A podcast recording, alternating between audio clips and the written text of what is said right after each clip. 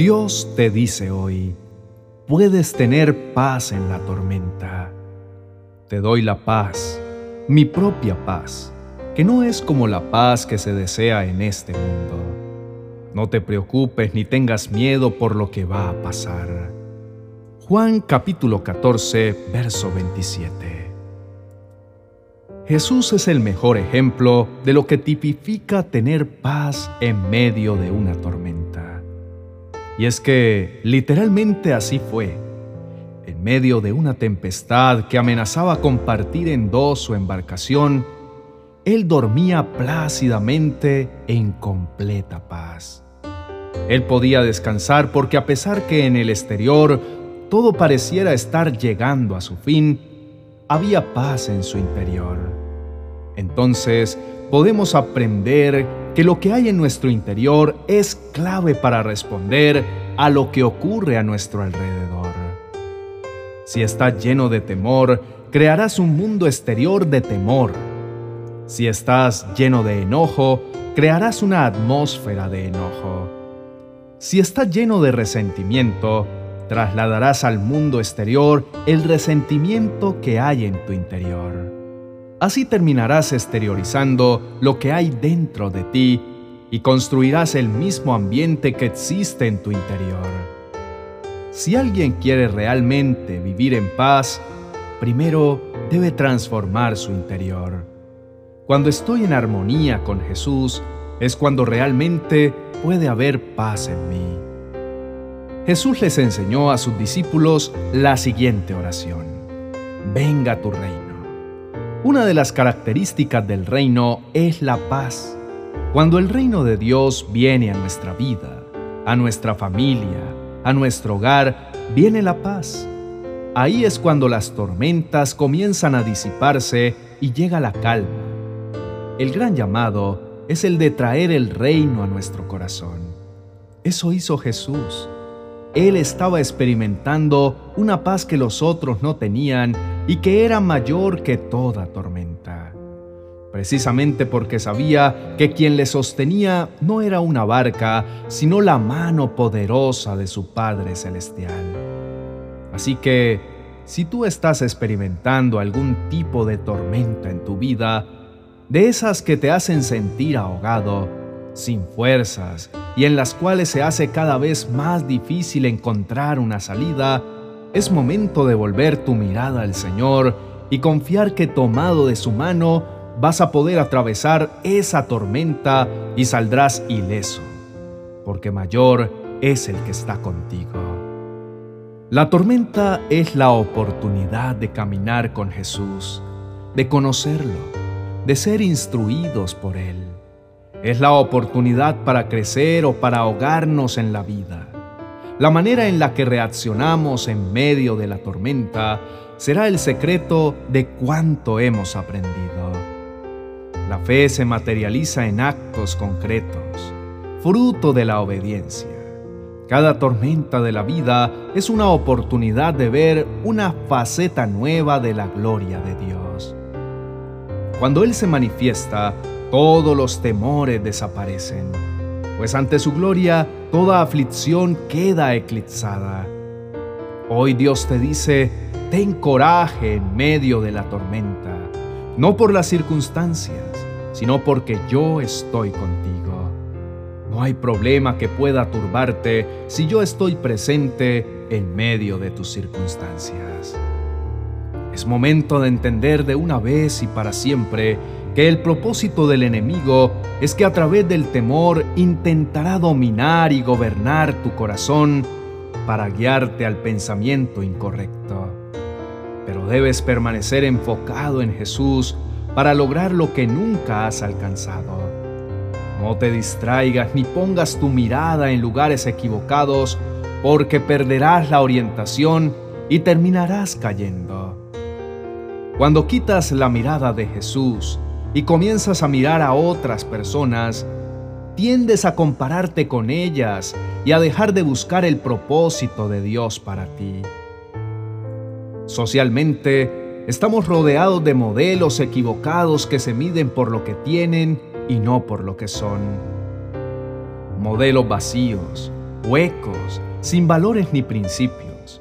Por lo tanto, si dejamos de mirar a Jesús, fijamos nuestros ojos en las cosas que nos rodean y somos deslumbrados por atracciones mentirosas que Satanás mismo nos ofrece, seremos presa fácil del adversario quien buscará seducirnos, incentivará nuestras sensaciones y emociones para que quitemos nuestra mirada del Señor. Este es el día de aprender a descansar en Dios y así disfrutar de esa paz perfecta que solamente Él sabe dar. El apóstol Pablo lo mencionó de esta manera. No se preocupen por nada, en cambio, oren por todo. Díganle a Dios lo que necesitan y denle gracias por todo lo que Él ha hecho. Así experimentarán la paz de Dios que supera todo lo que podemos entender. La paz de Dios cuidará su corazón y su mente mientras vivan en Cristo Jesús. Te invito a que puedas elevar una poderosa oración a Dios. Descárgate en su presencia de todo aquello que en estos momentos te causa angustia y temor. Clama para que su perfecta paz y su verdad empiece a inundar todo tu ser. Dios está dispuesto a escucharte y traer calma a tu mente y a tu corazón en medio de la tormenta. Oremos. Mi amado Dios, hoy me presento delante de ti con un corazón lleno de gratitud. Elevo delante de ti mi oración diciéndote gracias por una nueva oportunidad de estar en tu presencia y el privilegio de acercarme a ti confiadamente, sabiendo que me miras y me aceptas con amor, que no tienes en cuenta mis errores, porque sobre mi vida derramas cada mañana tu perfecta misericordia. Te doy gracias, mi amado Padre Celestial, por tu mano de amor extendida y siempre dispuesta a levantarme. Aún en los momentos más difíciles de mi vida, tú nunca me soltaste, sino que me ayudaste a cruzar sano y salvo al otro lado. Reconozco que tú eres la fuente de mi paz. Eres el fundamento de mi vida y la razón por la que aún puedo permanecer de pie. Mi amado Rey, Tú me conoces como nadie y sabes todas las preocupaciones, angustias y temores que se han albergado en mi corazón. Siento que han sido tantas las dificultades que he tenido que enfrentar que es como una tormenta que no acaba y que cada día me abruma tanto hasta el punto de sentir que desfallezco. Es por esto, mi amado Señor, que me acerco a ti clamando por tu ayuda porque sé que solamente tú tienes el poder para salvarme y darme la calma que tanto necesito. Tú me has hecho, Señor, más fuerte en cada circunstancia. Te has mostrado con más claridad en cada adversidad. Has renovado mis fuerzas para que nunca deje de luchar. Reconozco, amado Dios, que el único lugar en el que puedo encontrar calma a la ansiedad de mi corazón es bajo la sombra de tus alas. Hoy abro delante de ti mi corazón sincero y completamente dispuesto a ser transformado por tu poderosa mano. Anhelo que entre los dos se fortalezca una comunicación profunda, pues tú eres la fuente de mi restauración y mi sanidad. Hoy expongo delante de ti mi anhelo de rendir mi mente y mi corazón a tu señorío te pido que tomes el control de mis pensamientos, amado Dios. Renuncio a todo pensamiento negativo y de derrota que haya en mí. Renuncio a toda duda y temor que me impide verte obrar a mi favor. Te entrego todo sentimiento contrario a tu verdad, toda cobardía que me paraliza y me impide obedecer a cada uno de los pasos que me invitas a dar. Ya no viviré errante Hoy te establezco como mi ancla y reconozco ante el mundo entero que tú eres mi guía y mi sostén. No me obsesionaré con que las cosas deban suceder a mi manera. me rindo completamente a tus tiempos y a tus formas, reconociendo que tú sabes todo de mí, todo mi futuro tú ya lo conoces, y es por eso que sabes cómo obrar en cada situación para finalmente bendecirme como solamente tú sabes hacerlo. Te entrego en este mismo instante el control de mi barca, Señor. Renuncio definitivamente a hacer mi propia voluntad. Someto mis sueños, mis planes y mis anhelos al estrado de tus pies.